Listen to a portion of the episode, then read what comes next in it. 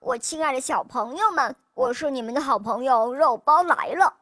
今天的这个故事是由庄雅瑶小朋友的妈妈为他点播的，《拇指姑娘》。妈妈说，庄雅瑶小朋友最近感冒了，但是她非常的坚强，所以今天的故事要送给瑶瑶小朋友，祝她健康快乐。下面我们就一起来收听《拇指姑娘》上集。从前有一位女人，特别想要一个自己的孩子，但怎么都怀不上，只好去找巫婆帮忙。婆婆，我想要一个孩子，什么样的都行。什么样的都行。对，哪怕是丁点儿大也行，只要是我的孩子。巫婆想了一想。拿出一个大麦粒递给他，你把它拿回去种在花盆里，过不了多久，孩子就会来了。真是太感谢您了，女人非常高兴。女人回到家，在花盆里种下了那颗麦粒，过了几天，没有长出麦穗。反而长出了一朵美丽的红红花苞，但一直不开放。孩子，你在哪儿呢？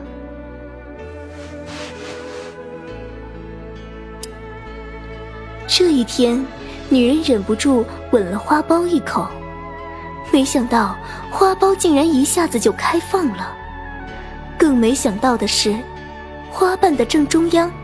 坐着一位可爱而小巧的姑娘，正打着哈欠。啊！小姑娘还没有大拇指的一半高，于是妈妈就叫她做拇指姑娘。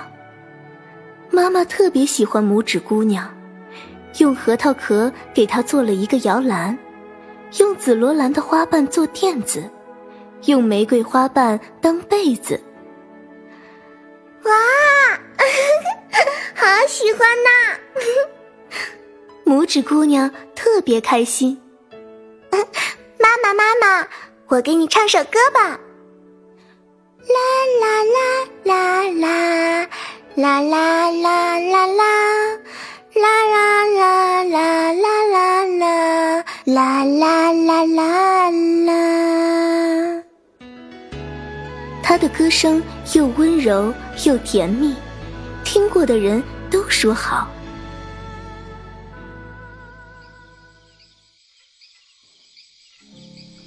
一天晚上，拇指姑娘在她的核桃壳床里睡着了，一只难看的癞蛤蟆偷偷从窗子外面跳了进来，正好看到了拇指姑娘。真是个美丽的姑娘啊！我的儿子一定会喜欢。于是癞蛤蟆抓起胡桃壳床，放在背上，跳出窗子，跳出花园，把拇指姑娘悄悄给带走了。癞蛤蟆住在水边看不见阳光的泥巴洞里，他的儿子小蛤蟆跟他长得一样难看，一见到美丽的拇指姑娘，激动的乱叫起来。不要那么大声，会把他吵醒的。可不能让他逃走了。你看他这么娇小可爱，轻得像一片天鹅的羽毛。如果我们把它放在溪水里一片睡莲叶子上，那对他来说简直就是一座小岛。他想逃走也没有办法。然后我把咱们这旧房子装修一下。当做新房，你俩以后就可以过小日子了。老蛤蟆高兴地说：“呱呱呱，呱呱呱！”小蛤蟆高兴极了。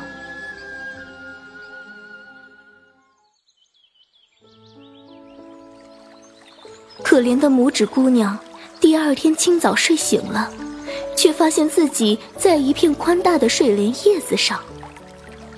咦，我怎么会在这里？妈妈呢？拇指姑娘看到周围全是水，没法到岸上，也没法回家找妈妈，忍不住嘤嘤嘤的哭了起来。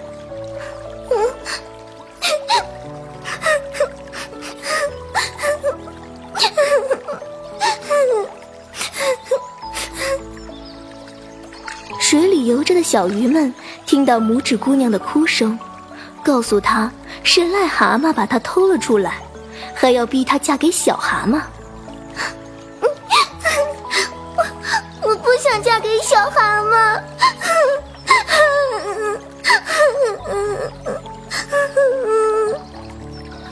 拇指姑娘哭得更伤心了。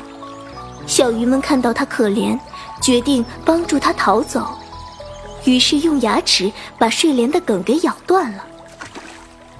睡莲叶子顺着水流飘到了岸边，拇指姑娘使劲爬到了岸上。眼前是一片巨大的森林，显得她特别的孤单渺小。拇指姑娘回不了家，只好在森林住下。她用草叶做了一张小床，放在一片树叶底下。这样，就算是下大雨，也不怕被淋湿了。他又从花里取出蜜来，饿了就吃两口，又采集了草叶上的露珠，渴了就喝两口。可他心里还是想着妈妈。树林里的小燕子看到拇指姑娘不开心，就在她身边飞来飞去，叽叽喳喳唱歌给她听。拇指姑娘和他成了好朋友。